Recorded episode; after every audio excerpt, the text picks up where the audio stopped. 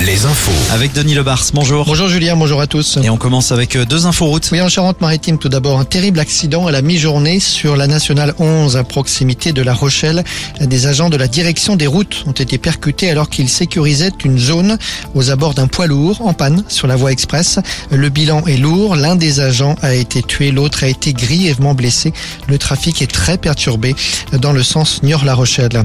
Et puis, autre difficulté sur la nationale 165 entre Nantes et L'accident d'un poids lourd cet après-midi à hauteur de la Roche-Bernard. Le trafic est très perturbé dans les deux sens de circulation. La fin du euh, Technival dans l'Indre. Encore 4000 personnes sur site ce matin et un premier bilan chiffré. Près de 560 personnes ont dû être prises en charge grâce aux secours qui avaient été mobilisés.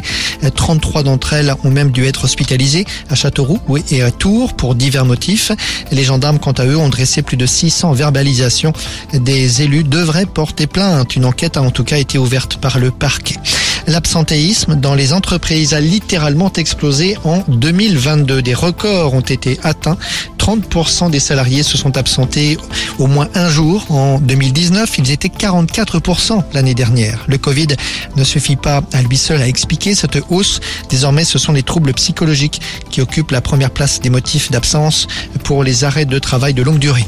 Le basket, le Limoges CSP a désigné son nouvel entraîneur pour la saison. Il s'agit d'un grec, Ilias Kanzouris, qui dirigeait depuis juillet dernier le club de l'AEK Athènes, quart de finaliste de la BCL, l'une des Coupes d'Europe.